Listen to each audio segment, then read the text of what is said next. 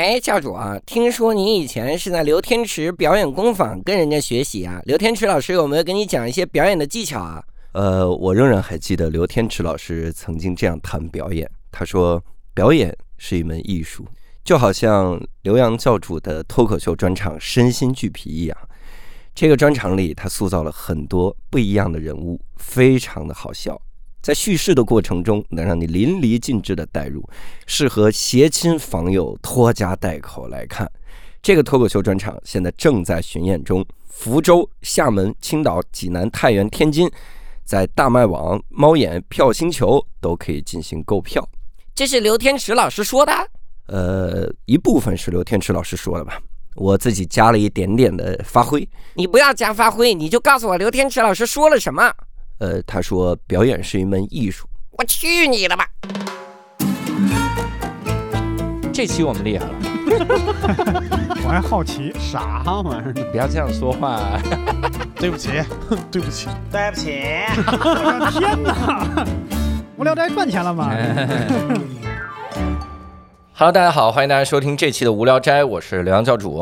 哎，刘寿，哎，今天我们厉害了啊！今天我们厉害的点，第一个在于我们这期又是一个这个视频版。你看看，其实大家已经习惯这是视频版了，我们每次还要介绍一下。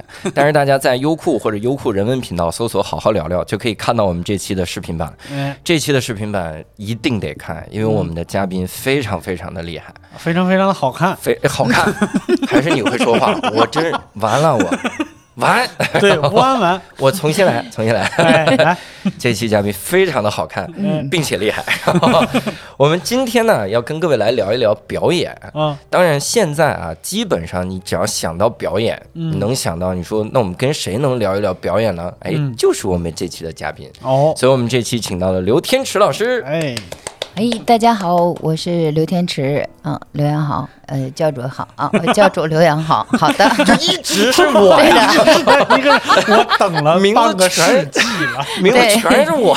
对对对，因为你既补充了我好看，又补充了我厉害，好好好，好好，嗯，对谢谢谢谢，再现在再问一下，六兽好，哎，刘寿好，这个很多人都了解天池老师，但是我们还是要再简单的介绍一下天池老师啊。嗯，那天池老师第一呢是中央戏剧学院表演系的老师，嗯。并且还创办了刘天池表演工作坊。嗯，呃，有哪位伟人在那里学习过呢？伟人呢，呃，阿云嘎。和一个普通人刘洋。哦，瞧瞧，在那学习过。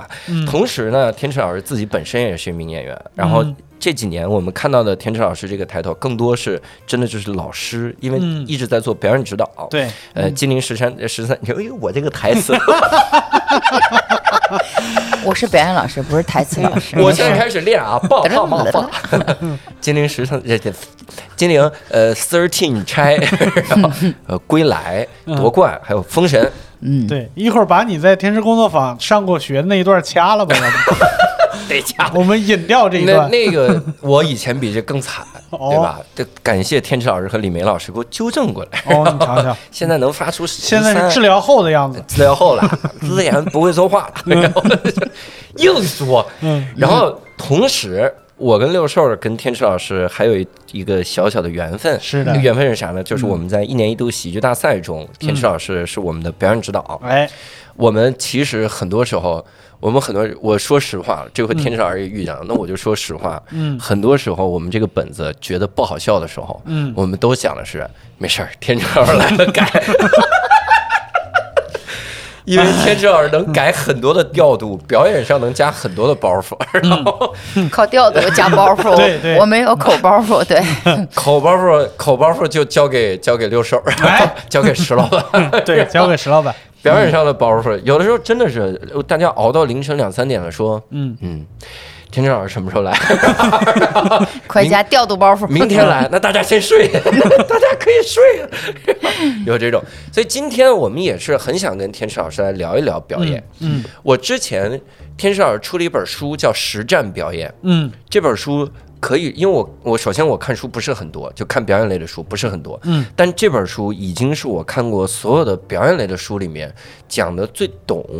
然后也是最生动的一本书了。嗯当时天师老师给了一个赠言，那赠言我看到的时候，我就觉得我天啊，就太好。嗯我当时想，我是想我我将来如果再参加喜剧大赛，我一定要把这句赠言说出来，嗯就是太美。叫如果你热爱表演，你会知道。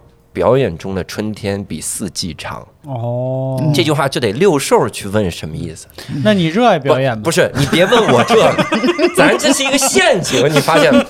我热爱表演，你就知道这个事儿，对吧？所以我知道，啊，好好好，我不能给你解释，你得去问，你快帮我问问。天师老师这句话啥意思？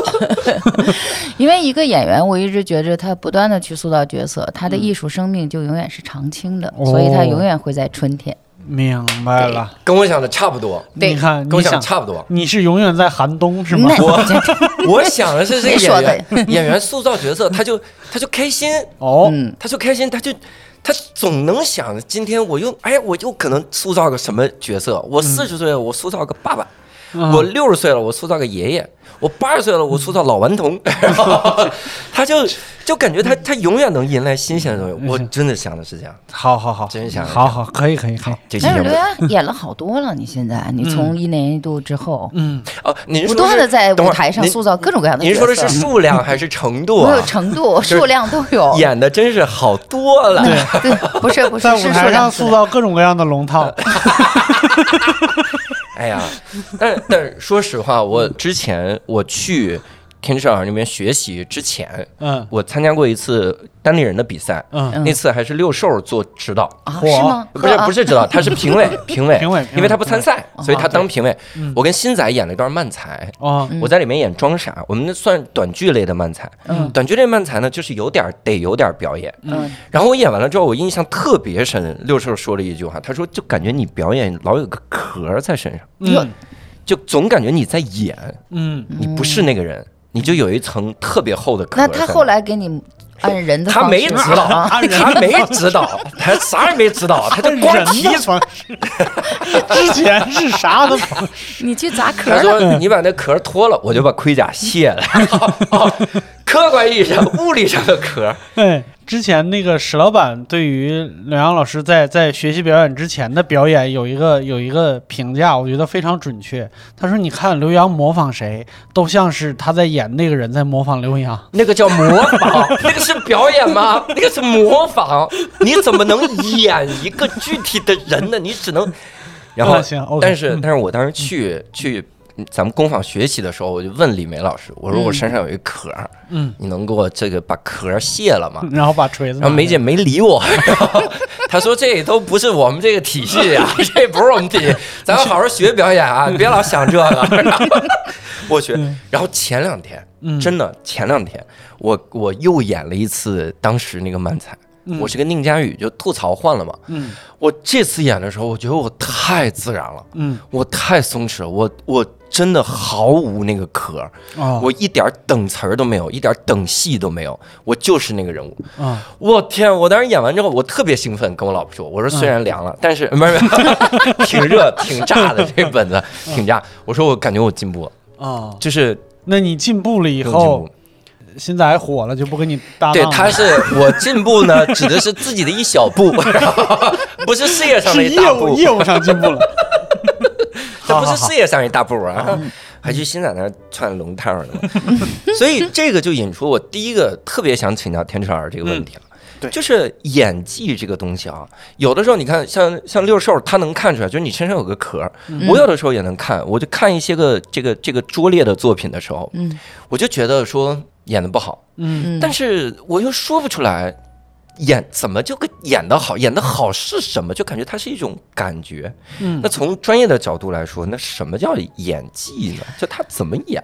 嗯，对演技这个问题总有人问，但其实最通俗易懂的方法，我跟你们说哈，嗯比如说一个赛车手，他首先要拥有特别好的这种驾车的这个技术，他才能够参加比赛夺冠，嗯对吧？那他一定是技术最娴熟的。对，那演员其实也是一样，就是说呃，驾着嗯，这个赛车手呢，他掌握的技术是驾驭这辆车，嗯最终可以驰骋。随着他自己的任何一个这个启动啊，或者说我收到啊，他都比较自如一些。他驾驭的是车，但演员学的也是一套技术，这套技术其实是驾驭你自己。驾驭你自己的情感，驾驭你自己的肢体，驾驭你自己的所有的精神世界里面一切你产生的那些思考，其实它就是思想、情感，嗯，这些东西还有你自己的行为，这三个需要技术来去帮他给驾驭，你这样才能够自如的把一个角色完成好。嗯。你要说像说演的不好有壳儿啊，有这样一种现象，就是那种容易炫技，比如开车也有哈，就感觉自己嚓嚓，或者说那个 就那个表情的 表情在在前面是吗？车开二十迈，对。对但 表情。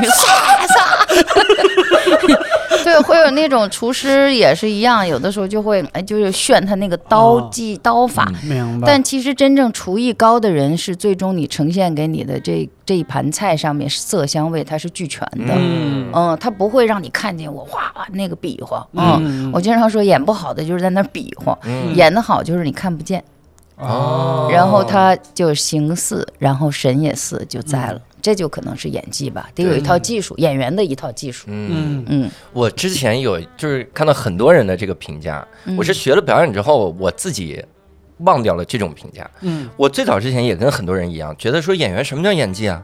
能哭出来，说哭哦嘎就哭出来。嗯然后这个后来就发现。哭，就我自己也实战了一下，我觉得哭出来是最简单的，那我演其他的太难了，我天！对对对对对，这场戏要演哭戏没问题，我就先想着哭，我上去我就哭，我这玩命哭就行。嗯但这场戏要演含情脉脉，嗯你又爱他又不敢表现，嗯你这怎么演 就是太难，这才是最难的，我头疼对死。。哎，我印象最深的就是今年看那个电视剧《漫长季节》里边，秦嗯。秦昊老师演的那个嗯宫彪，我印象里边他应该是十几集的电视剧，没有那种大开大合的情绪，对，嗯。但是就是每次看完以后，就是大家在讨论的时候，大家都在都在都在说，像新仔就跟我说，说宫彪就跟我二舅一模一样。嗯，我觉得这是不是一个很很好的一个评价了？就嗯那肯定是了，嗯，嗯就是因为他已经附着在那个角色身上了。嗯嗯，他越来越像，就是你生活当中好像有，又未必一定就是一个真人。我们经常说，演员其实创造出的那个角色是，假如说地球真有五十亿人的话，应该是五十亿之一的那个，他不在这个地球上。哦，哦，嗯嗯，是你创造出来的那个角色，但他又是生长于这个群体里面拔出来的。嗯，嗯，对，嗯。嗯，明白那我觉得得问第二个专业术语了，哦，这样，信念感。哎。嗯。就老说演员有信念感，那什么才叫信念感？那怎么样的表演才能说是有信念感的表演？信念感主要是因为呃。呃，表演其实是在一个绝对的一个假定的一个故事当中嘛，它基本上都是虚构的，很少有是真实的，对吧？它又不是纪录片，对它经过了这个艺术创作之后，它就是一个假的。那在这样的一个假定的一个世界当中，其实演员还是要用自己的表演的这个技术，来让自己能够相信这个世界里的人以及自己的行为是绝对要去这么做的。嗯这个信念感，呃，最简单的讲就是说，我们所有景都是假的。嗯，比如说是在一个地窖里啊，我们遇险了，那可能周围还有一些蛇呀，或者说可能还有一些这种瘴气呀，可能会影响到你自己的这个生命的这个安全的。但你要通过这样的一个隧道，你可能找到自己的出口。假如说这样一个情境的话，那么不会演戏的，或者是演戏不准的人呢，他基本上他选择的这个表演方式就是恐惧、演恐惧和害怕。嗯。嗯，但其实你如果大口呼吸，那里边的整个的那个气都可能会影响到你自己的那个生命。嗯那么，所谓的信念感，就是演员通过自己的技术，在寻找我应该在这隧道当中去完成什么样的行为。哦嗯，当他能够把自己调频到我应该有什么样的行为，我是要找什么东西，我是要观察什么东西，我是要测探什么东西，就他整个的那个感知都能够通过技术完全的打开的时候，你就信念感就会增强。嗯你要没有的话，他就有一个标签式的信念感。嗯嗯、标签式信念感是最可怕的，就说我很恐惧，嗯，然后因为我我生命现在也是很危机，就你 我以前看很多演员，他会把这个词儿说出来。对对对，我现在好恐惧啊！对对对对对对，就就你在监视器那边的时候，你也觉得就是恐惧满屏，就是不太对了，对吧？对，他就丢掉了他自己的这个信念感，是找到出口，是你自己要相信我 怎么办？怎么办？一直不断的怎么办？怎么办？嗯，我有一个感触，就是好像信念感一崩塌，特别容易笑场。是啊，你因为你看对面的人那么那么吓人，你就想昨儿咱 刚还咱俩嘻嘻哈哈的，你咋笑成这样呢？出戏你哭成这样就出戏了，嗯就笑了。对对，你说这对。如果信念感就是几个人认知不对的时候，那个现场就特别的搞笑，就是就是那个呃，比如说正在准准确的要演戏的那人，看见对方的那个信念感过于强烈的时候嗯，他确实出戏，他会觉得我不再害怕一点吗？是不是？我是不是应该在？我 就这是有那么大吗？那要嗯，是这么说的话，田震老师，我现在回想就是咱们之前的那个那个父亲的葬礼那个作品，嗯我觉得最难的演员是宗俊涛老师，嗯嗯因为其他人就是没有信念感，但他但他虎，嗯就是我演个人马什么之类的，我我就相信自己是人马，我就可以就这么演下去。但宗庆涛老师是专业的，嗯他怎么看着这一帮妖魔鬼怪他不出戏的呢？太难了。太难了。我见过一个信念感不统一的情况，嗯就我们当时上课的时候，然后做一个小品练习，然后就说大家在电影院看看电影，然后说你们这样，你们每个人偷偷的。在给我这儿写上你看的什么电影，然后四个人四部电影，但因为每个人都写了，所以每个人开始意识到我看的就是这个电影。你就发现四个人同时看一场的时候，有人哭，有人笑，有人感动，我们就笑的不行，就这不可能有信念感，太 太出戏了。四个人咋看的这电影？那就是看的是你们四个自己演的看四这个，有人哭，有人笑。哦，看镜子，哎，你看对我的脸。对对对，嗯，那是训练你们的那个，而且我我有的时候觉得信念感就是影视剧好难哦。嗯。嗯，真实感和信念感其实是在教学过程当中的一个最开篇的一个阶段。嗯。嗯，但虽然它伴随着一个演员这一辈子，你创作每一个角色的时候都要启动这个真实和信念嘛，嗯，但是他在前期训练的时候，他前面还有一个一个训练的元素，就叫做注意力。嗯。其实如果注意力不能够给训练集中的话，我们说就没法入定，就你没有办法产生信念感和真实感。嗯嗯，所以很多的演员也说过，说演员这个职业其实是一个安静的职业。但如果你过于躁动的话，不管是人物，还是说这个事件，还是说一切给我们的这些呃规定情境里面的元素，演员都驾驭不了，因为你太躁动了。嗯，对，所以他前面的注意力集中以后，那有可能说，在一个生活剧当中，我的那个信念感才能够它生长出来。嗯。嗯，就很多演员说，哎呀，我要演一个现代戏，其实不存在演现代戏还是演古装戏，演什么都不是。其实我们从来都不说是演戏，我们经常说的就是你要做什么。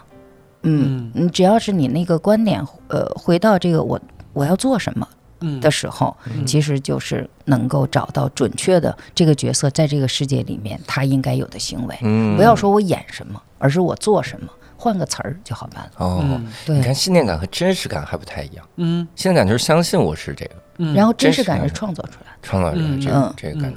我们分生活里面的真实和舞台真实。现在你就是生活里，咱都比较真实哈。嗯嗯，虽然它也有有有摄像机对着我们，我们没有办法做到绝对真实。嗯对，嗯，因为我们现在是一个聊天的场景，嗯我们彼此都在探讨一个话题。嗯嗯，那么这个真实其实是我们彼此要营造出来的一个给别人去看的一个真实。对嗯我我这个状态就是表演出来的，我平时没这么做作。哦，是吗？你这叫做作吗？我觉得他平时他平时不穿衣服，什么玩意儿？这博客录什么？这包袱真好。这是口包袱，对对对对，这是但是口包袱了天正老师能。给改调度的包袱，嗯，嗯对对对，那你走。光调走了，这是。那我我有一个，我前两天经历，不是前两天，就几个月前，嗯经历了一一件事儿，嗯我觉得有点扯，我哦跟大家分享分享，嗯是什么呢？就是我们去做了一个啊好水的一个一个进修班，就是嗯。相当于听了几个讲座，就那种进修班，其中有一个就显眼包学生同学，嗯他就老提到，他说我曾经在几哪个哪年几月几日嗯。演了一个什么什么话剧。啊因为，他他就演过那么一次，那不是你。不是我，我演了两场。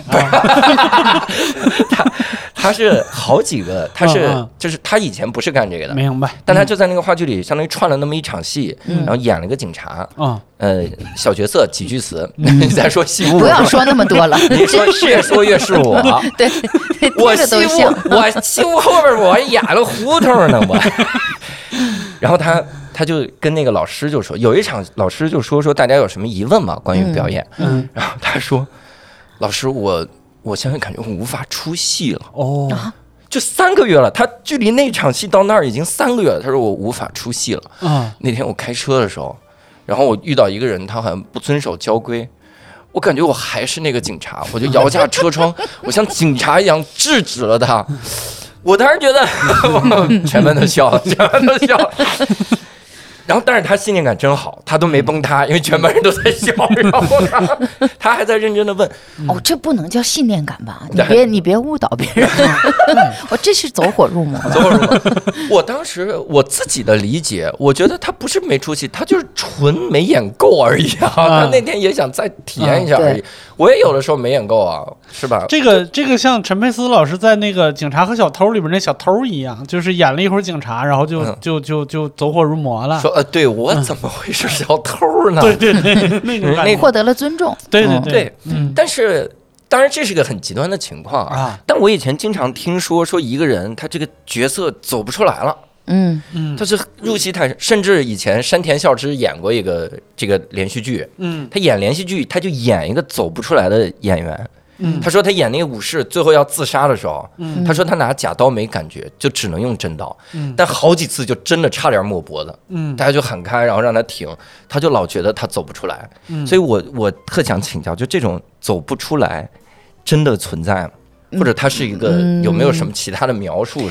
它不完全存在。哦，除非是说你拿到了一个，因为演员哈这个群体，就是他就是要用自己的所有的情感和那个精神 就思想来去塑造角色嘛。嗯那当他遇到了一个某种，比如说变态或者偏执，或者说在我们人群当中很少见，但是又绝对会存在那种人性极其扭曲的这种人的时候，嗯那么一个演员去跟这种人打交道，就是他几乎是跟我自己生活当中价值观完全背道而驰的。嗯嗯那么就产生了我一个作为演员，我要跟我自己的道德、跟我的伦理、跟我所有东西，我先做一次斗争，就我要不要接受这个角色。嗯但当你说我还是要接受这个角色，因为我还是有这个冲动想要去塑造他的时候，人在演员在创作这种角色，其实你内心可能因为一些呃，比如你的学习，或者说经过你自己道德的那个标准，你压制住的那个恶的那一部分的种子，其实已经就消掉了。但是由于你要演这个角色，它在你体内是会翻出来的，因为你要使用你这一部分的情感和情绪。嗯那当它这个东西翻出来的时候，你自己又再会害怕，就是说，我有这么恶吗？你知道吗？当他有了这个的时候，他又要塑造这种角色，那、嗯那这样的一个一直，比如说我善，我希望我自己是一个行善的人，但是我恶的东西是在的。当我把它全都给拿出来，我为了这个角色服务了以后，他会在你体内还会再待很长时间。嗯待很长很长一段时间的时候，他确实是有一个阶段是走不出来的。嗯，但是一定是通过一个演员，还是说哦，我是一个，我只是一个职业的人而已，嗯那我还是一个正常的人，那么他其实是可以调频，还是把我那个恶的那一部分东西，慢慢的给是会会会给给消掉的啊、他可能又存储在哪里？其实演员无论是喜怒哀乐忧恐思，所有的情绪，所有你人性当中的那些好的不好的一切东西，最终你使用的全是你自己。嗯嗯嗯，要善于使用你自己，所以技术就重要了。就如果你要没有这项技术的话，经常你就可能会变成神经质了。嗯嗯，或者可能出现某种极端的行为，因为这个角色赋予了你这样的条件。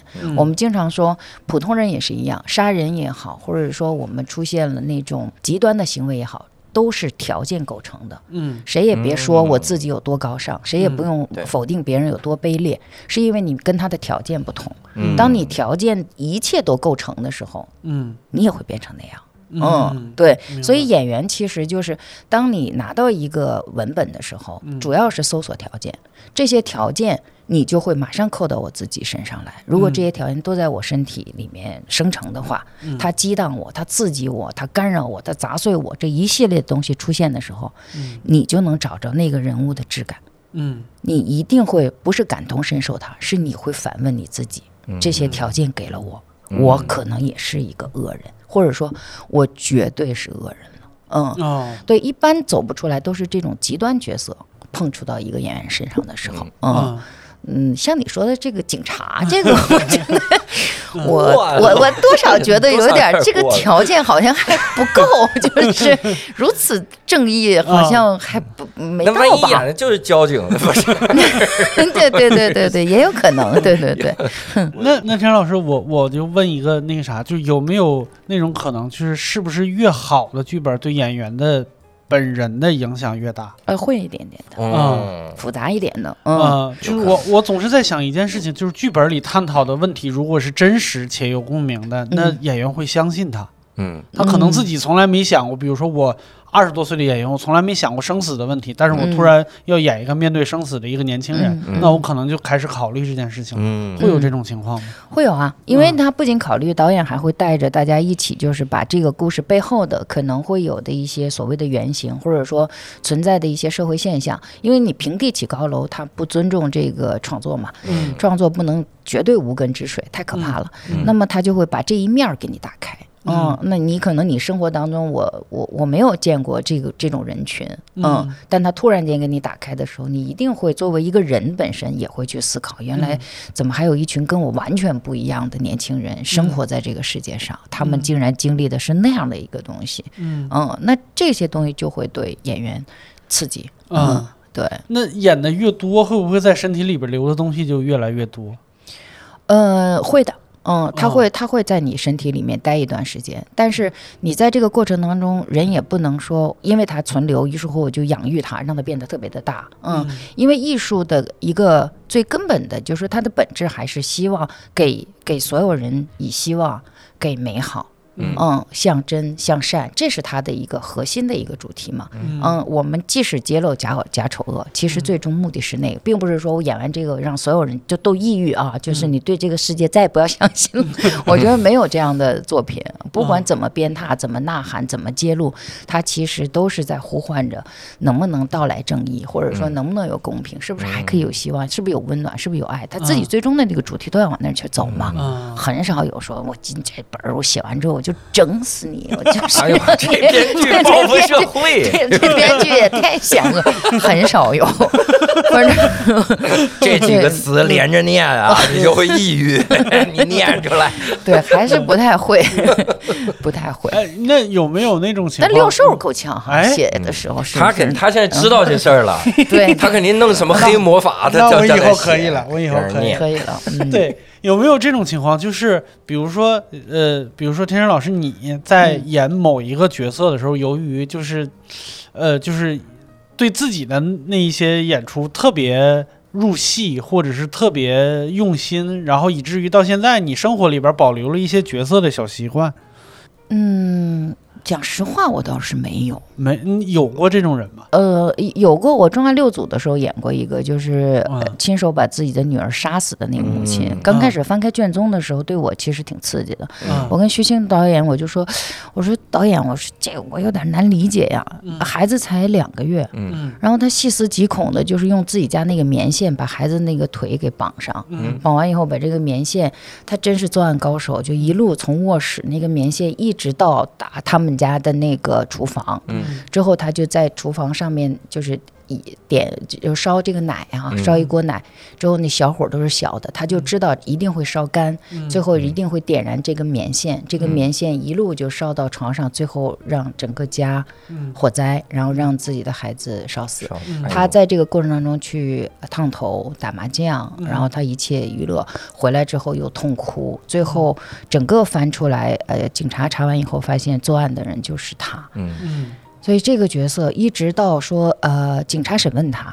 呃，一直到最后，他好像一直都觉得我做的事情是正确的，哦嗯哦，这个这个太难理解了，是吧？这特别难理解。嗯他后来呢，就是呃，我也在问我说，那他为什么会出现这样的一个行为？嗯嗯，而人家就给我大概看了一下他这个生长的这个环境，嗯。就是父母也不在身边，离异，他嗯。特别的孤独，他就觉得找到一个丈夫，他就好像是挂件儿一样，因为给我给我说了一些他们家庭的一些行为，嗯。她跟她呃老公就不能分开。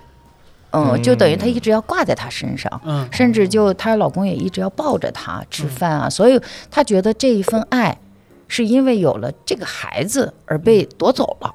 嗯，这个夺走以后，他就把这个恨就滋长起来了。嗯所以当研究这个角色的时候，还好那个时候我没有小孩儿。嗯，对。然后我后来演的时候，那个现场的那个导演，包括我对手都说：“哎，从你眼睛里冒出了很多寒光。”我说我哦，因为我后来找到了一个能够让我去启动的一个核心原因，就是我就需要爱。嗯。我不管全世界是一个什么，嗯。只要妨碍我能够获得爱的任何一个人，都是我的敌人。那么这个深深种在我的那个心里之后，我就同情他了，嗯。嗯，然后我就会坚定的需要这份爱，而且我还说的特别的真诚，然后他们说寒光凛冽的 你讲天哪，，吓死了！我说对，我说我无罪，我没有错，因为嗯。他夺走了。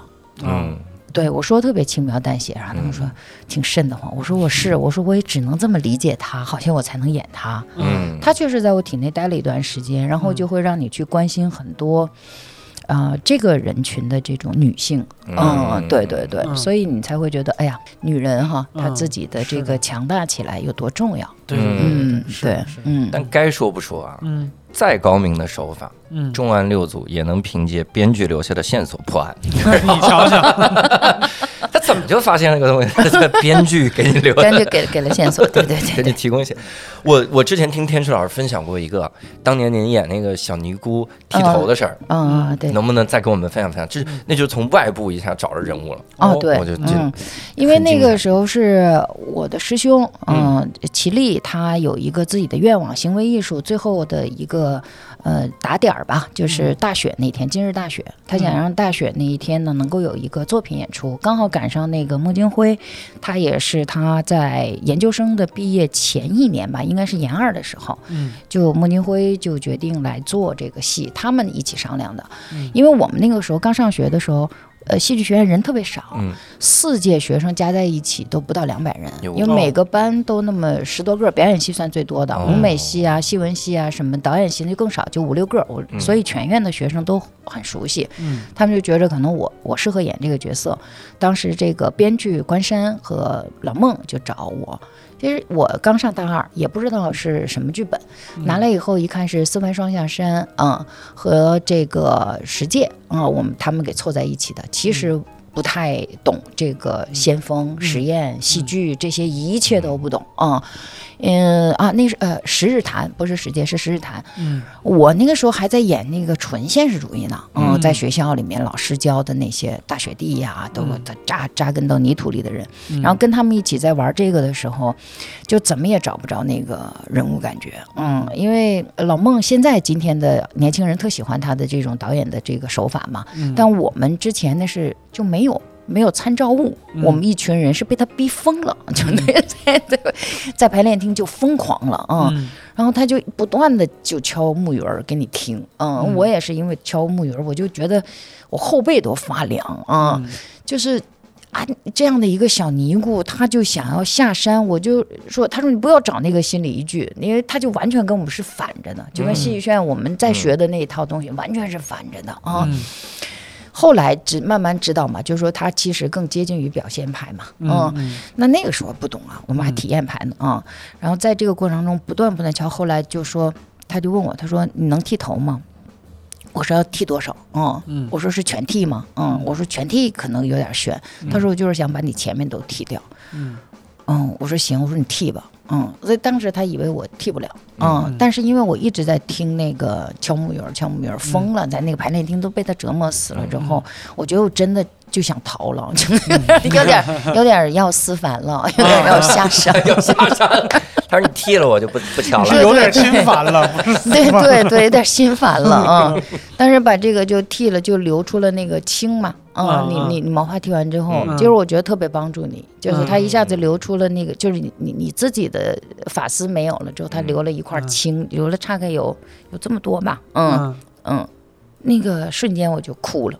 哦，你看，嗯，就一下子那个头发那那么金贵，那个小孩儿，那个对我只要说，哎呀妈呀，我这还能长出来，对，但是这对那一下子就是把这个角色就就就到你身体里来了，嗯。他就来了。其实他来了以后吧，你就不用想了，你想怎么演怎么演。嗯。其实，所以我们说，一个演员在研磨角色的过程是最珍贵、最宝贵的。他不是到现场说这场戏我怎么演，这场戏其实无非就是跟各部门怎么配合而已。嗯但角色能不能住到你身体里来，他是在前期做的准备。嗯，嗯，进来了就是进来了，你别边演边想说，哎，我要演什么？对对对对。前面住一住。而且我觉得有的时候一个演员会，就是这个镜头一开，会忽然想，我得表演呀，那不行我，呵，我得有个动作什么的，我得演演什么的，我得演点啥，起个范儿。演点什么，他有这个。嗯。之前外部外部找人物这个事儿，宋天硕就老强调，嗯。所以他每次二喜的时候就老强调说，衣服能不能早点给我们，嗯。我们早点穿上，嗯。我们一穿上这个人物就找着了。嗯。因为你说你我天天穿着个西装，然后你说我演一个小明妈小明妈，我演是哪个呀？就就找着你不可能找着人物啊，嗯你能你你就从外部找一找。然后我我前一段时间我跟一个特好的导演合作，我真是学到很多，嗯就宋浩林导演，嗯然后他。这导演会怎么样呢？就是他会让我们演员先到几天，嗯然后咱们就先演嗯戏之前的事儿。嗯比如这个电影，我们演的是你们几个人已经开始工作了，嗯，那你们是怎么相遇的呀？嗯。你在家里的时候，你你有多多惨啊？那就先每个就小品一个个演这个，然后慢慢找，慢慢找，慢慢找，他就感觉你找着人物了。嗯。你演了那么几场戏之后，你就真信了，啊。你就说哟，我好像就是这样的来的。嗯。然后你再见到一个人的时候，你自然而然就跟他很熟。嗯，他要演，他不是演出熟的感觉，而是你真的很熟，明白，因为你已经 已经经历过那些了。对我们叫做铃木戏和尖木戏，嗯，就是在大学四年级的时候，这不是说你啊，就如果你要上到四年级的时候，你就会这套方法了。是我后来考你就就是不学了嘛，假如你上过大学，我是在，你也上了，我对对你对，他不一样嘛，人家上大学不一样嘛。学修空调呢，对，其实天池老师也不会修空调。我不太会，对对，你要上到大四啊，你觉得？嗯对对对，上到大四你那空调就会修了。嗯，对，这是我们叫做给那个人物生发练习。嗯。哦。嗯，每演每一个，基本上在大三的时候就开始了，因为拿到一个本儿，但是演的根本不是本儿，嗯。他必须把本儿外面的东西全部就像排雷一样，嗯。啊，你得全部都排清楚、碾碎了。其实它就形成了一个呃你的一个程序，所以你这个程序有了的话，到一个剧组拿到一个本儿，演员就归到这个程序里面去了。多多少少百分之六十，你就是在一个创作人物的一个路径上了，嗯。剩下的百分之四十可能会跟你的生活呀、积累呀、阅读啊，嗯。呃这方面就开始挂钩了。嗯，所以达到基准线是没有问题的，但能不能出现灵光一现？嗯嗯那考核的就是演员他背后他在生活当中就是呃跟朋友啊各种各样的那个。嗯，那些情况嗯绝对挂钩了。看了多少东西啊，想了多少事儿啊，有的那脑子啥也不想，那嗯那可能那四十 就是呃灌也灌不进去。嗯对对嗯，我没说你啊，你不用这么低沉。我嗯。编剧。但 有有的时候真的很难，啊。嗯。因为这镜头拍你特写的时候，有的时候跟你对戏的演员都不在，嗯。外边副导演拿着本儿跟你对，啊。然后你大情感，副导演说的就是，呃，好好两人表演，哦，天成二号，嗯。好，然后你你得根据他这去做反应，你根本给不到。嗯，对对对，这个时候其实有两种方法，一种就是说，呃，如果对手演员他能到，那是最好的；如果对手演员不到的话，就跟那个副导演说一声，说特别感谢你不用了，嗯我我自己我自己来 来来，来驾驭这一段表演。嗯。对，因为你你注意力是特别容易被分散的，嗯。尤其是在拍戏的时候，他一个强压的一个情境下，演员要时刻的保护自己的那个注意力集中，嗯。这个是一个也是一个技术，就是你你得排除周围所有的干扰。就是首先保护自己的注意力，当你注意力你能保护住的时候，你后面的感受力和真实信念那些东西，它才能悄悄的就钻进来。嗯假如但凡有一点点干扰你都不行。很多演员就是大演员哈，就国外演员那样，就要求要整个的那个人群都要离我将近有有五六十米远，你你离我远远的哦，只有摄影机可以在，嗯。嗯，连导演什么都不在，然后要给足够的时间，尤其是到大情感的戏，嗯。嗯，要保护演员的，嗯。他又不是一个机器人，对，嗯，除非到就是未来哈，有可能不用。就真的是机器人。那就不用演员了，那谁还演什么呀？那就 说编码对，离我五十米远，嗯然后一会儿摄像从五十米外回来说：“哎呦我王开姐，你再老师您再来一遍吧，老师 您提这要求，你说怎么办呢？你 rolling 对吧？那我们我们我觉得给得聊聊具体的例子了。哦天池老师这一两年，或者六兽这一两年，嗯有没有哪个片段，就电影也或者影视剧的片段，觉得这段真是好表演？嗯就是那感觉哈，天车老师肯定从专业的角度来说，刘硕从编剧的角度来说，嗯，我先我先抛砖引个玉吧。你来。嗯我看那个《万里归途》，嗯我差点给张译老师跪一下，嗯但因为是在飞机上，经济舱他腿很狭窄，所以并跪不下。你是在飞机上遇到他了？没有要跪，哦，我是怎么？我飞机上硬让他演一遍《万里归途》，那场戏特别好，张老师演一遍。我也我我看那一场，就是他拿枪，他就是人家让他拿枪试勇气，俄罗斯轮盘在嗯在头上就开始开枪。嗯我我我想，就看那个之前，我在想象会怎么演。嗯第一，你不能怂，你是一个大使；嗯第二，你肯定会怂，你是一个人。嗯所以他怎么演？哇，他真的，尤其是到第三下的时候，就已经已经手就你感觉已经拿不准了，嗯，那个枪就就抖成那样。然后开枪的时候，他还不是那种就是嗯枪口都顶着太阳穴不动，嗯。他开枪的时候其实还侧了一点，嗯。就是噌还还稍微滑一下，但不能滑太多，因为他还得。保证我是在开枪，嗯。所以稍微滑一下，贴着贴着眼眶出去，嗯。就那场戏给我看的，我跪下，我说演太好，嗯。这是我我我印象很深的表演。嗯。嗯，，你呢？我我最近呢、就因为好演员、好表演太多了，就是嗯但我最近印象最深刻的就是前两天看的《无价之宝无价之宝那不还嗯是、还还是张译啊？》嗯。但我我印象最深刻的是潘斌龙。哎呦，啊，嗯。大潘，嗯，对我就是设身处地的想，你潘斌龙老师，我不是说诋毁或者因为我本身也喜剧，我都算不上演员，人家是喜剧演员。就是他，你你想想，我们在几十年前看那个《爱笑会议室》的时候，他演那个的，嗯，演哪个的？我也想说，演那个的。但是他在这个电影里边，整个大段，你就像你嗯刚才说，你你拿张译当神呐、你在一个那样的表演面前，他没输，他没拉胯，对对，而且他跟张译演的那个角色，他就有一点，我不知道，我不知道田石老师看没看，就是相当于是他们两个人一起收养了一个小女孩儿。嗯，你你等会儿一会儿全给老师剧透了，你没有。嗯对，我就我就说这个人物关系，就是张译老师演了一个九十年代的一个很倔的一个东北人，他就像这个呃临时家庭里边的一个父亲一样。但是潘斌龙老师演他哥们儿，但是在这个家庭里边的角色是他妈妈，嗯嗯就是他又弱势又心软又慈善，但是他们能形成的那个三角关系是张译拿他没办法。嗯他非常能拿得住张译，就是他这么一个三角关系，他我我我我用一句那个什么的话说，他的表演完全没有被张译带走，嗯这个太我觉得太吓人了。我记得就是有人跟我说过，也是我们喜剧圈里边一个演技还挺好的一个演员，看完以后就他哭了。他哭完以后，他说了一句话，他说：“没想到我们喜剧圈第一个影帝让这孙子拿了。他 他说这句引用之前，我还想玩个梗，假装这句是我说的。他说完了什么？这次我记对对，不用你不用你说，说。等一下，我我对潘老师非常尊敬。对对，我我我我我替那个张译和大潘谢谢你啊！我一定转告他们两个，你们两个对他们这么哎这么大的喜欢，他嗯，们俩只会说 谁？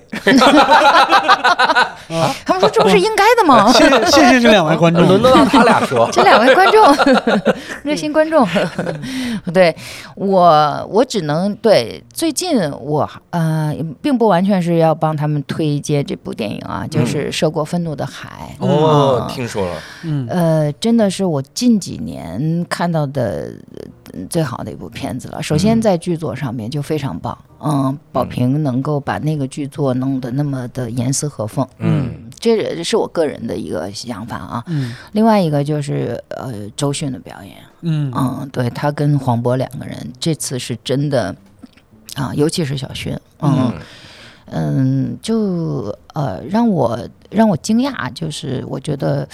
呃，不是说无可挑剔，或者说精准的问题，就是它每一个镜头几乎是一秒的速度嗯。能够勾住你，这太嗯。不容易了。嗯。嗯，就你没有办法从他的每一秒，他的任何一个，呃，他的眼睛，甚至他的肢体，任何一个地方给你移开一点点，嗯。嗯，就一直抓着你到最后。当然，这剧作也有这个功夫，嗯。就他等于是分秒必争的抓着你，甚至就推到最后的时候，已经达到了，就是人如果真的遇到这件事情的时候，你是没有办法相信我下一秒还会干什么。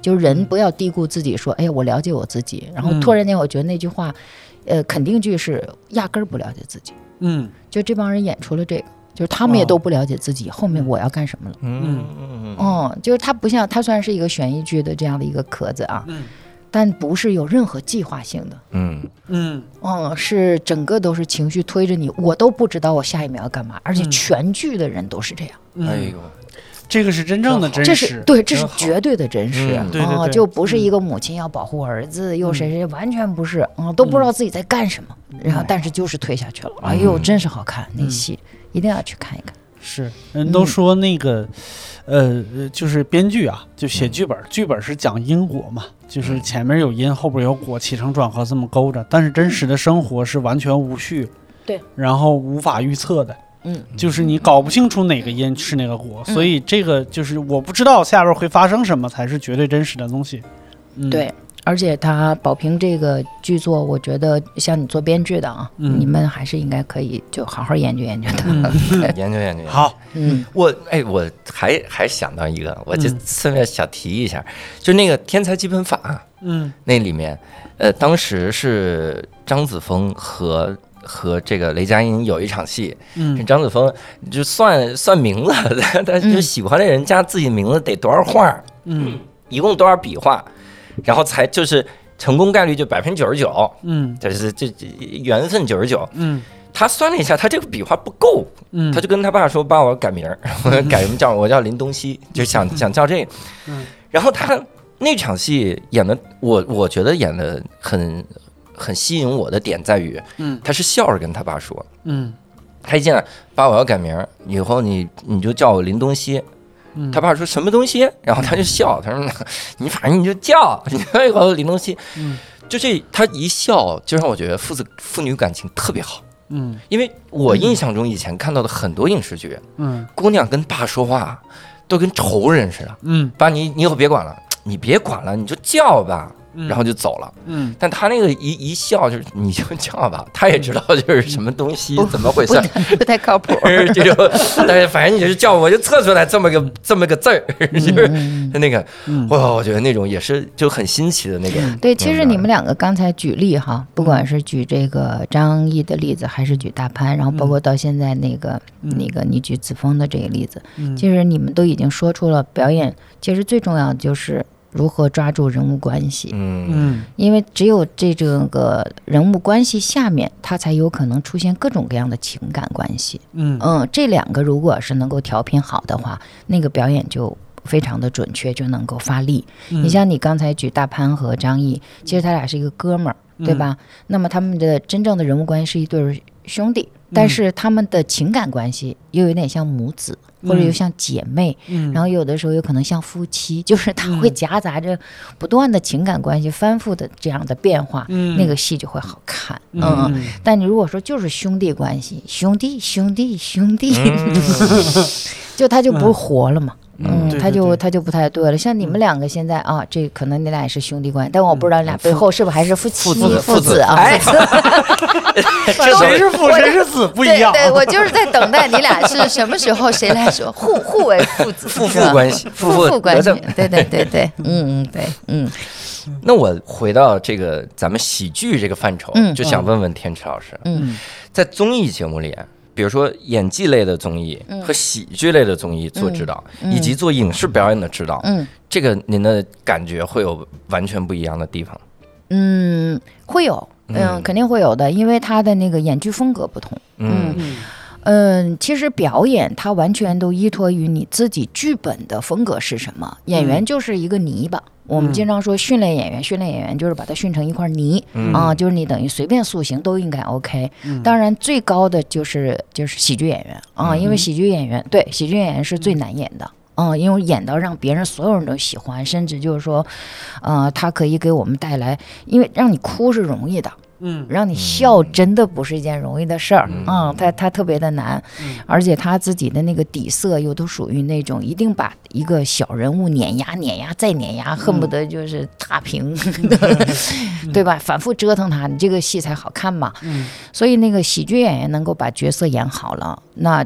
这个演技就是真的是会在一个水准上面的，嗯，那嗯，那如果说有所区别的话，就是因为他的风格不一样。嗯，文本写的就不一样，有的是诗句，有的是现实主义的戏，有的是夸张的，然后就像说有的是漫彩，然后也可能有滑稽戏，有各种各样的剧。那么演员这块泥就应该在各种剧的风格里面去寻找他应该有的那个表演风格，可能有的是夸张的，可能有的就是我要特别的相对的自然的，嗯，然后甚至更加真实的。嗯，那还有一种是纪录片式的那种表演，我几乎要去掉所有所有痕迹，因为我跟一群非职演员，我们要在一起演戏。嗯，所以它其实是因为你的剧作决定我们表演的，并不是说演员自己个儿挑的，说哎我就这么演。那您跟这个整个文本的气质不合的时候，你的表演就会显得很奇怪。嗯嗯，所以我也就来回跳呗，就哦，跳到文本里面去。嗯嗯，对。那喜剧是不是演的时候多少得有点损人物啊？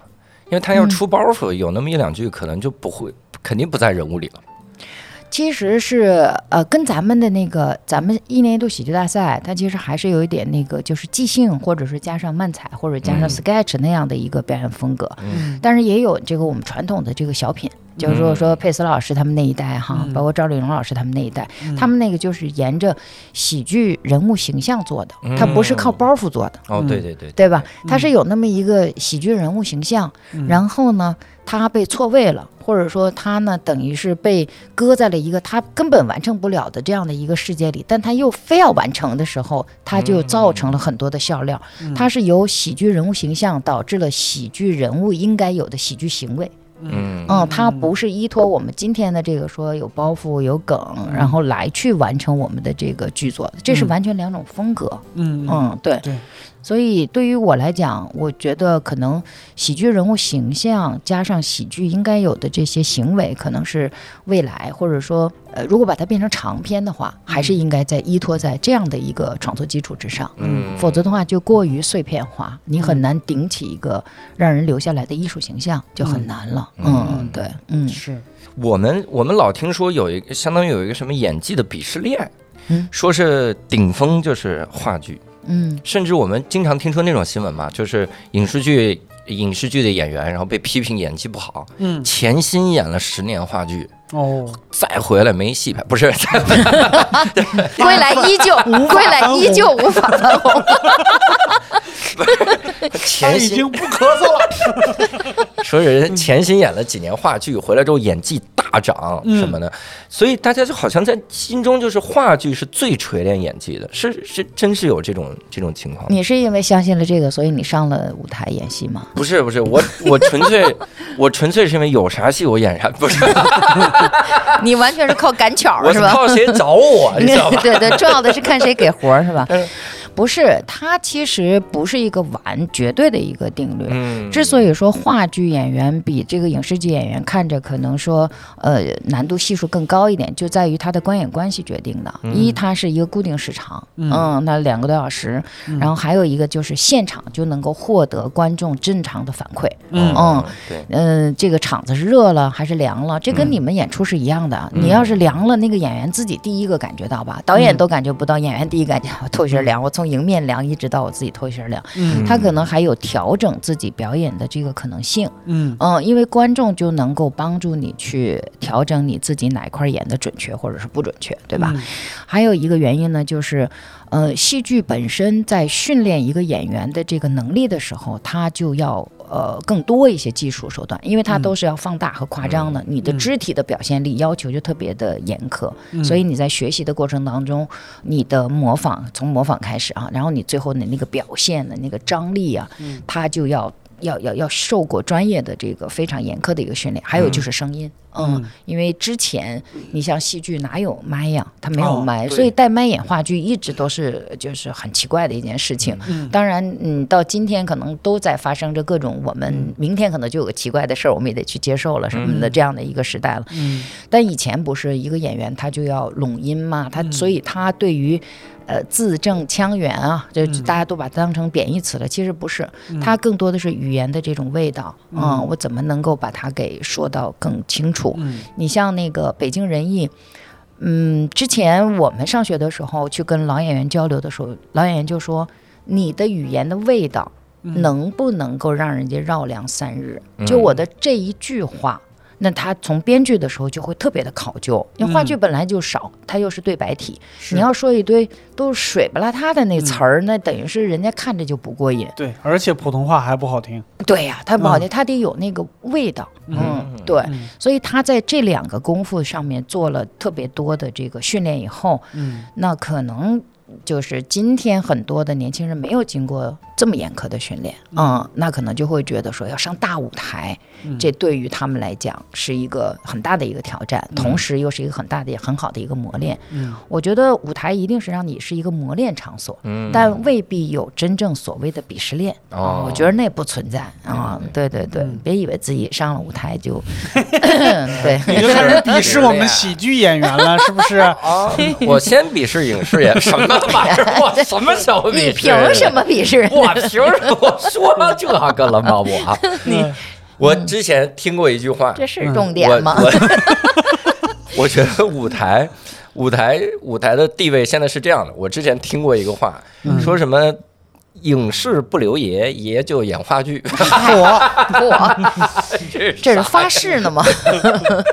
跟谁发的这誓言？总之就是这样了。嗯那我因为我们之前也看那个演技类的这个综艺，嗯它里面就老说说这话剧演员一到影视影视表演的时候就过于夸张，嗯表情也好，然后台词也好，嗯这个是个人原因还是真的就是板不过来呢？嗯，个人原因。哦嗯，那以前呢，中央戏剧学院出来的这些演员，巩俐什么的，嗯。嗯。大家喜欢的陈道明老师也好，还是说我说老一代的，嗯。包包括年轻一代，嗯。他们也没有也没学过说所谓的镜头前表演。啊，嗯。对，有道理。对，这个责任不应该赖我们演员，他还是应该甩在导演的这个这个责任上。对你喊的 OK 条，对你镜头你做怼那么近的决定，你在后期你剪的，是，嗯，你应该告诉他我要什么样的分寸。嗯。对，因为我们当年拍《活着》的时候，我还是一个年轻的演员，我第一次演张导那个戏嘛，嗯。我也不知道应该怎么去演电影，我都没见过摄影机，嗯。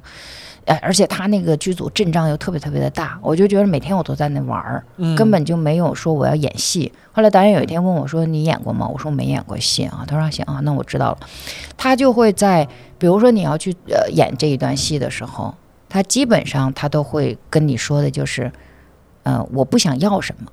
嗯他不会告诉你你能不能这么演，嗯嗯，就他其实是在帮你减脂。嗯嗯，所以后来我觉得他的这种呃指导方法嗯。是特别受用的，嗯。他帮你剪掉，因为演员有的时候他会有好几种表演方案出来，然后他都嗖瞬间就会冒出来，嗯。但自己根本无法就是衡量说哪一个是更好的，他就会减脂。嗯然后包括巩俐拍那个，我们就是在天津那个赌场，他跟那个葛优那大场戏，他不是让叫他回家，叫他回家嘛，嗯。最后他不是被骂的就哭了嘛，嗯。那段戏，哎，我就在现场，我在现场跟着。我特别的逗，导演跟呃巩俐之间的交流就更是，他说我不要那个宋濂的那个哭，就举他之前演的一些角色哈，人同样是流眼泪，嗯。但是他说我不要这个角色的，我也不要那个角色的，嗯。然后巩俐就慢慢的就知道他现在的这个角色嗯。的表演的这个分寸。嗯，嗯。其实就是除了这俩以外都可以。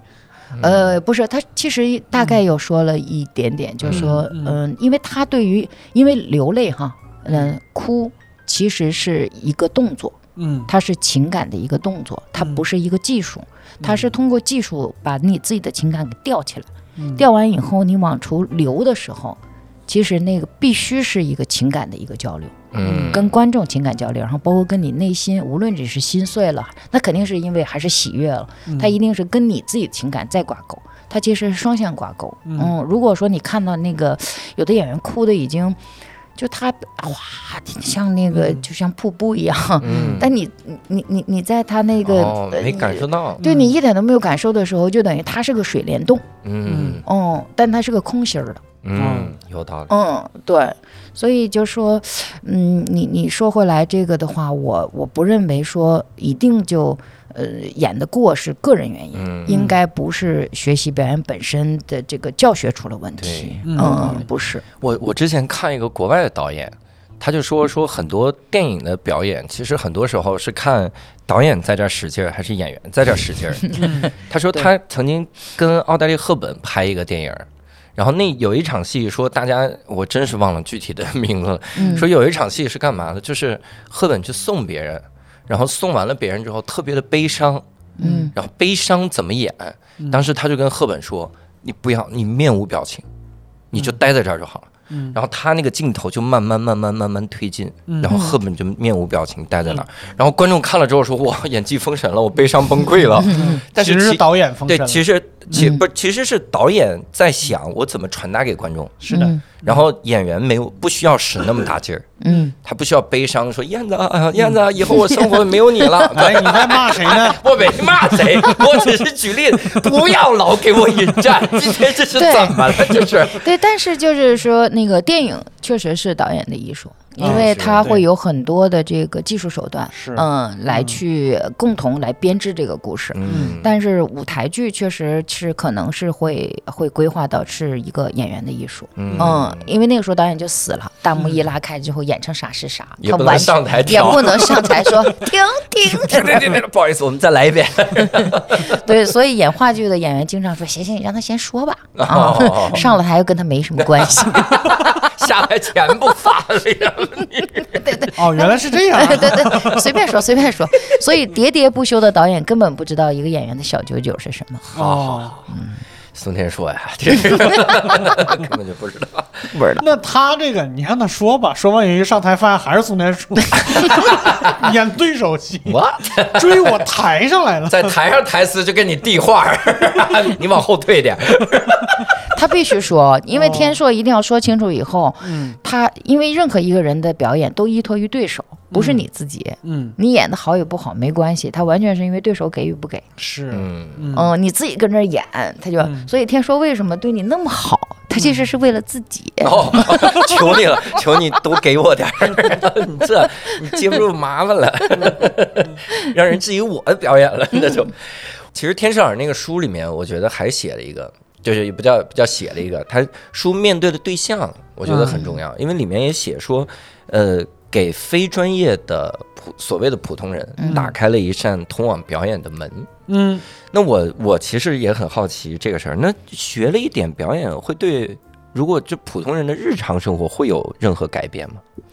有，因为刚才跟你说说，我们特别注重呃这个角色与角色之间的交流嘛。嗯，那我们在普通人当中，我们经常会说特别注重人与人之间的沟通。嗯嗯，其实就是换了一个词儿，嗯因为表演本身它是一项跟我们这个人的行为和生活最接近的一项艺术。你其他别的姊妹艺术，它都有其他别的一些手段来去弱化它，比如绘画，它有笔呀、然后你是一个钢琴家，你可以有一架琴，我可以把我自己藏起来，嗯嗯，之后我就跟跟观众去交流的时候，是依托于一个。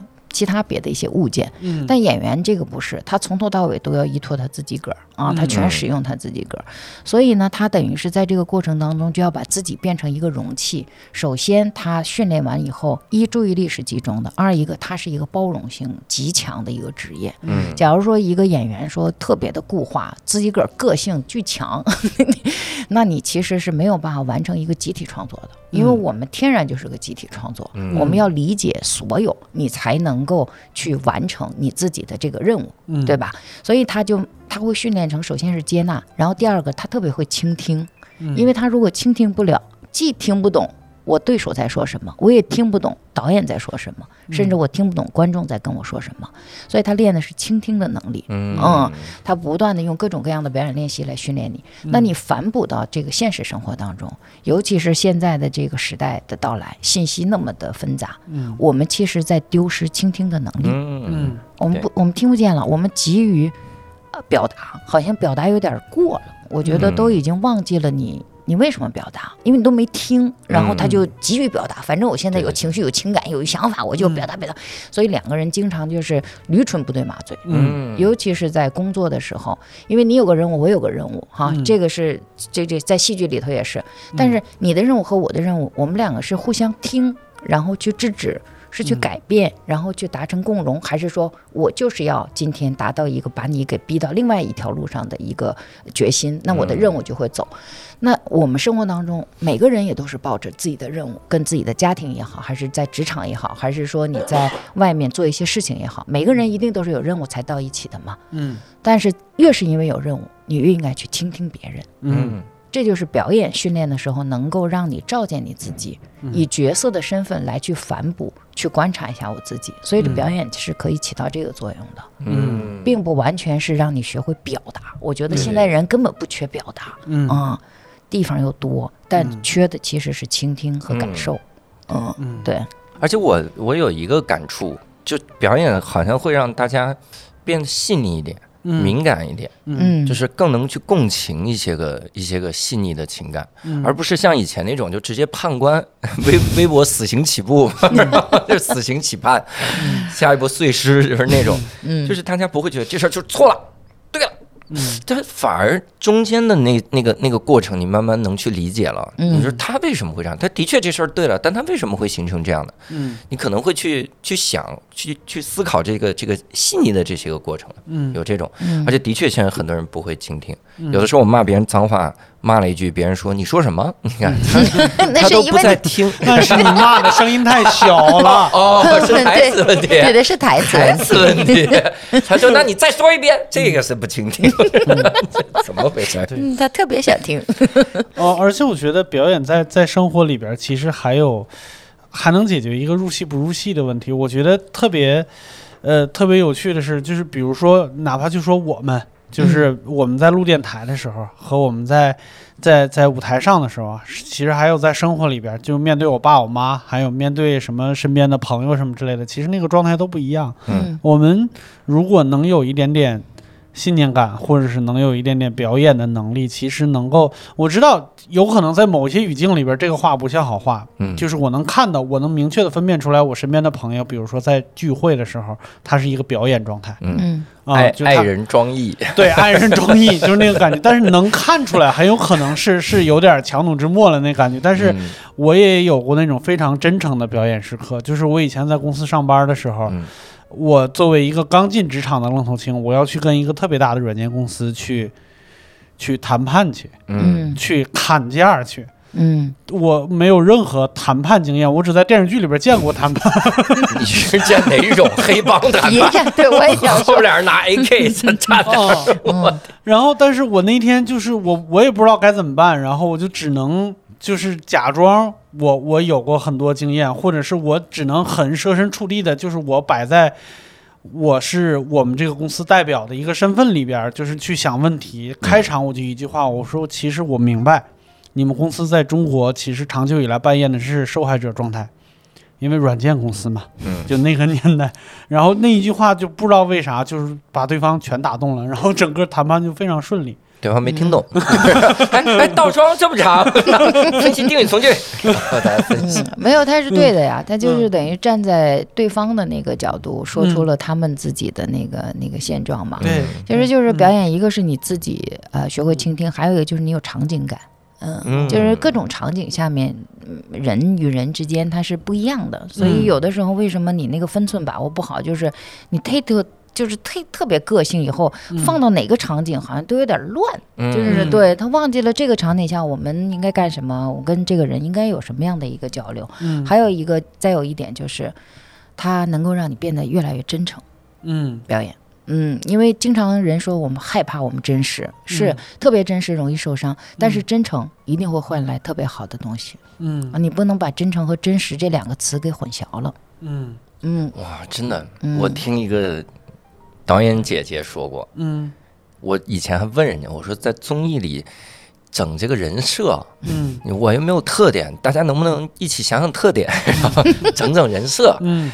然后姐姐跟我说说真诚，嗯，就是真诚胜过一切人设，嗯。就是你就是你就好，嗯，然后就真诚，哇，真诚可抵岁月漫长，这是这 句哎呦，是吗？也不是这句。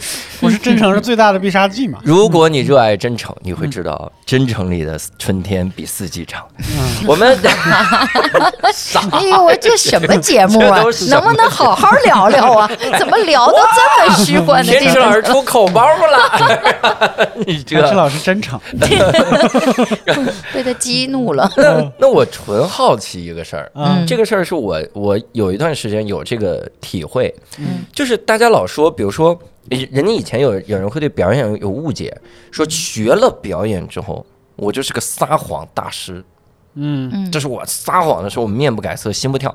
我说这应该不是学表演，这是学特工，就是只有特工受这个训练，控制心率是什么玩意儿的？但我我我一个真实的感觉是，有的时候很多的素材你收集不到，比如说我。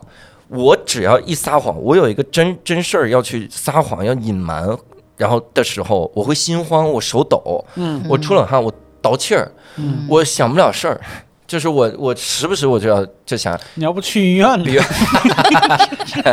那不是撒谎的问题，这是心梗了。心梗对，就比如说啊，比如纯举例子，比如今天如果我在街上，嗯，我激情杀人了，火，我绝对藏不住，嗯。我绝对演不出来一个变态杀人狂，嗯。我演不出，比如像像王艳辉。说杀完人还聊呢，说哦，我操，我当时就是偷偷东西，那个女的给我死了，乐呢，啊，就置身事外的，我演不出来，因为我就是心慌。嗯。那他那个状态，我怎么能获得呢？我好像从自我内身调取，我可能这辈子都调取不出来，嗯。那能调能调取出来啊。就是多杀几个。不是，这是什么调取？我对你再去把第二期班是学了，就差不多了。哦，我我懂了，不是都能调取出来，因为是这样的，就是说，比如说你刚才说的是一个极端人哈，嗯那个前一阵儿《坚如磐石》，你不是看了吗？嗯嗯，对。对，那个何伟，我们经常说，哎呦我天哪，你这家伙太那个，因为你们其实对何伟老师也嗯。特别的熟嘛。是，他也有那场戏，就是他套着那个防护服，嗯。咵嗯咵嗯咵的那两场戏之后，他自己都吐了嘛，哈，嗯产生生理反应了。嗯。那其实是这样的，他我们看前面发生了什么？前面其实是他那么爱他自己的女儿，然后这个男的不仅背叛他自己的女儿，还其实是伤害了他的女儿。嗯不仅如此，还在捣毁他的整个家族。嗯是那个那个男性，嗯，嗯对，学那个叫什么？这这张什么一周一周演的吧？嗯那个角色孙艺洲是吧？嗯他演的那个角色足够伤害了这个男性。嗯嗯，因为他必须要保护我自己的那个，就我只有这么一点点是我自己人性里面的那一点柔软的东西。嗯你现在要通盘把它给我砸碎的话，嗯。那就构成了我必须置你于死地的一个理由。嗯。我这时候就不是谎言又不谎言了，它会转成一个正义和保护。嗯。人在正义和保护的时候，是觉得自己的行为是对的。嗯。嗯，所以你也有一天会那样。假如说谁真的要是伤害了你的女儿，嗯。你一定不会觉得你现在是变态杀人，哦，你一定会觉得你只有一个目标了，嗯，就是弄死你，对，简单而直接的嗯这么一个理由。是他没了有应得。对，嗯连这个都不想，只有一个点，就所以说，我们演员是这样，把一个角色你要转一圈，然后这样呃从三环、从六环开始爬爬爬爬，一直你爬到二环中心点的时候，它就浓缩成一句话。特别简单的一句话就能产生行为。我们得知道，其实是人经常说冲动是魔鬼，其实不是。那个演戏是就要找到那个冲动那点，他那行为就勾上了。嗯你是个变态杀人狂，他其实就是我就弄死你。嗯，他就变成他最主要的这一个点，嗯接着往下走就行了。所以他无论多么残忍，他已经不在他这个理性的那个范围之内了，对对对，嗯，甚至也超出他感性的那个认知了，因为弄死你是我现在最快乐的事情嗯，老师，你下回冲他说，我现在有点害怕。啊，。是吗？对，弄死，而我悟了，啊，嗯，变态杀人狂。嗯，不变态，是我们众人看觉得变态，当然。对，呀。因为我们理解不了他。嗯，但他不觉得自己变态，当然。嗯他不可能，我今天是个死变态，这 也太变态了。对，所以你什么都能演，嗯。只要给他找着隐情，嗯。我就刚刚那句话单独截出来，然后那视频我截出来，我去以后试戏就拿这段。嗯刚才是天池老师看着我刘洋说你什么都能演，就是我断章取义，我就靠这，就靠这一段儿 就靠这段取胜。绝绝这个选角有。哎，你应该这样接前面那句，就六兽说：“天池老师，你别看着我说，然后你看着我，你看着刘洋说，然后我说你你什什么都能能演。那么这剪在一起强调他不行的角。色抢了，说这选角找刘少，来来来，你对看这对对个。对对，来，你演个胖子吧。好，哎，你嗯，给我三年。那最后一个问题，我得请教一下天池二，您现在看电影还享受吗？享受啊，会不会出现那种就是，哎呦，这段表演他感觉值得再再商榷，哎，这一段是好表演，会有这种研究的心态吗？哦我不会，哦。我在看的时候肯定是观众心态嘛。嗯。但看的时候呢，你因为你自己有那个职业的那个那个特点在的时候，嗯。就这一场戏，你觉得就是他他推到这儿了，但他没有那么过瘾的时候，我就会跳一小下，但是还是会把它给看完。嗯看完以后，脑子里就把那个没有满足的那个小桥段，就会在脑海里在想，如果要是那个处理那样一下，可能是不是会好呢？嗯然后可能就会跟演的这个朋友就会聊。嗯我前两天就跟一个朋友就。跟一个朋友就说了这个嗯啊嗯，但是遗憾的艺术嘛，它已经留在影像上，嗯然后你就会跟他聊，如果是你要这么处理一点点，可能都会让这个角色色彩会更好。他说对，他说你说的对，他说但是那个时候当天拍的时候，可能我脑子也。不在那个弦儿上了，嗯。嗯，而且导演可能也各种原因吧，因为我们嗯。拍戏是原因有的时候很复杂，嗯。说是，嗯，说下次我自己也对再琢磨琢磨，嗯。嗯，就是这是茶余饭后会去探讨的一个话题点，就是你稍微不舒服的那个桥段，嗯，就会跳出来。但如果说这个通篇从一开始五分钟之后，他们就都不对了的话，嗯，我也就会特别冷静，我就是我就会跑了。我说这讲什么呢？就就会要想干嘛呢我为什么要？坐在这儿？对，然后就怕看上这样的电影，嗯嗯，对，就会，哎，完事儿以后，嗯，这一个多小时，嗯，去吃点什么吧。给给 主演发，你到底欠了多少？咱们想想办法。然后，但是我我觉得演员有的时候会有一个憋屈的点，在于很可能，比如天池老师说你这个点，我感觉如果这样演就行，嗯。然后演员很可能就说说我当时啊第二条就这么演，嗯。嗯但是导演没用，嗯。导演用了前面那条，嗯。那有可能我觉得，而且而且我觉得最最憋屈的是啥？你现在看到的这个表演是他五年前的表演，嗯。嗯。他现在才让你看到。嗯。你现在他你你在你看看他现在的表演，人家就还得再等五年，或者嚯，或者看一眼话剧，然后这话剧当天就是我的表演，你你 现世报。现世报。你少拍点封神就行。隔太远了。太远了，隔太远了。对，嗯。这的确是哈，我我有的时候看喜剧是这样的，嗯。就是我看烂喜剧，嗯。我就开始研究，哦，我说他怎么会这么烂？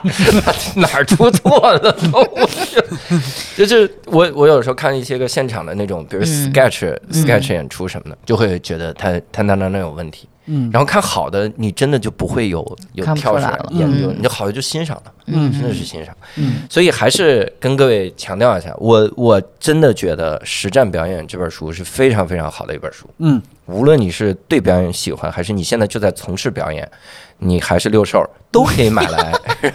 六兽人家有，对我有。哦那你你有你够一架子吗？哎，总之是希望大家也能看看，但嗯还是希望大家以后能嗯怎么说呢？可以接触一些个表演，或者是看到别人的表演的时候，有一个新的这种视角嗯来看啊，嗯然后也变得学会倾听。我觉得真的，嗯咱们普通人在日常中能够学会倾听，真是太厉害了。嗯，但是咱们听众肯定没问题，因为我们听众就一直在倾听嘛，硬倾听。听众是被倾倒，被这，嗨，所以也希望大家呢，在优酷和优酷人文频道搜索“好好聊聊”，可以看到我们的视频版的节目。也欢迎大家在评论和弹幕区留言讨论你的想法和感受。同时，如果各位想加入听友群，可以关注公众号“无聊斋”，点击底部的按钮“听友群”，扫码添加“无聊斋小管家”就可以进群了。那这次呢，非常非常感谢天池老师，也非常感谢各位的收听。那我们下期再会，拜拜。拜拜。拜拜。《